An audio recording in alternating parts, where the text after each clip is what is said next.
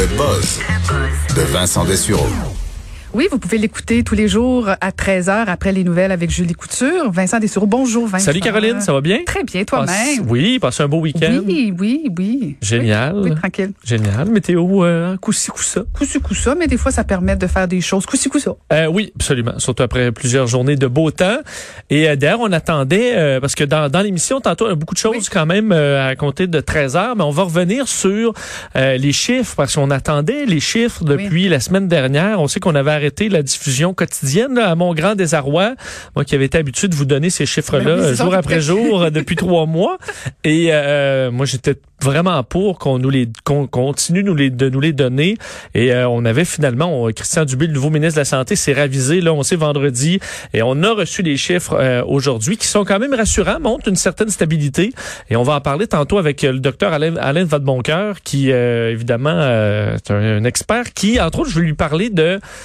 Il est très actif sur les réseaux sociaux, sur Mhm. Twitter particulièrement, Alain Vadeboncoeur, et fait face, lui, le, le- les, les gens qui font la crise du bacon sur le non-port du masque, il les affronte quand même assez courageusement. Je trouve sur les réseaux sociaux, ça doit être difficile des fois de faire face à, quand tu es un expert ou un médecin, faire face à des, des histoires là complètement farfelues, mais le faire toujours avec euh, fermeté, euh, contrôle. Je, je l'admire pour ça. Et l'INSPQ a fait ses nouvelles modélisations pour les prochains mois euh, de la pandémie, donc avec deux scénarios. Là. Scénario 1 où on continue de respecter les règles le plus possible, et un deuxième où il y a un grand relâchement.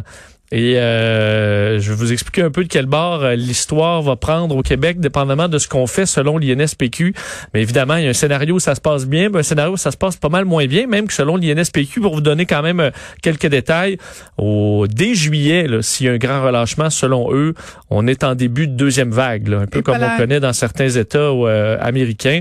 Donc, on espère que ce qu'on ne se rende pas là. Mm. Alors, c'est peut-être un rappel euh, général. On aura Loïc Tassé aussi pour parler de cette histoire vraiment comme quoi des Russes auraient payé des talibans pour tuer des soldats américains. Une histoire euh, qui ébranle un peu M. Trump depuis euh, quelques heures. On va parler de ça. Et, je sais pas si ta consommation d'eau potable a augmenté dans, depuis le confinement.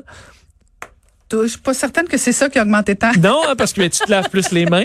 Oui, c'est vrai. Hein? Peut-être que certains C'est vrai même... que les villes se plaignent beaucoup actuellement. là. Ben oui, certains qui ont euh, également pris euh, peut-être leur douche deux fois par jour. Et là, on se retrouve dans une période où euh, il, On tombe pas beaucoup d'eau. Euh, On se baigne plus. Alors, certains, certaines villes commencent à avoir des problématiques reliées à l'eau Mm. potable. Et Stéphane Plante va parler musique tantôt, entre autres les Stones, qui veulent poursuivre le président américain si ils jouent leur chanson sans leur consentement. Évidemment, consentement qu'il n'aura qu'il n'aura pas.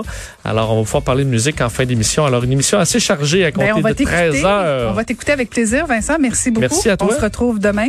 Donc, euh, nous, on vous laisse au bon soin de Julie Couture, euh, Julie Marcoux, pardon.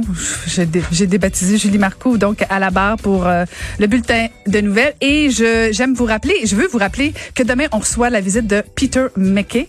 Donc, ne manquez pas ça. On va continuer de s'intéresser à la course au Parti conservateur. C'était Caroline Saint-Hilaire et je vous dis à demain.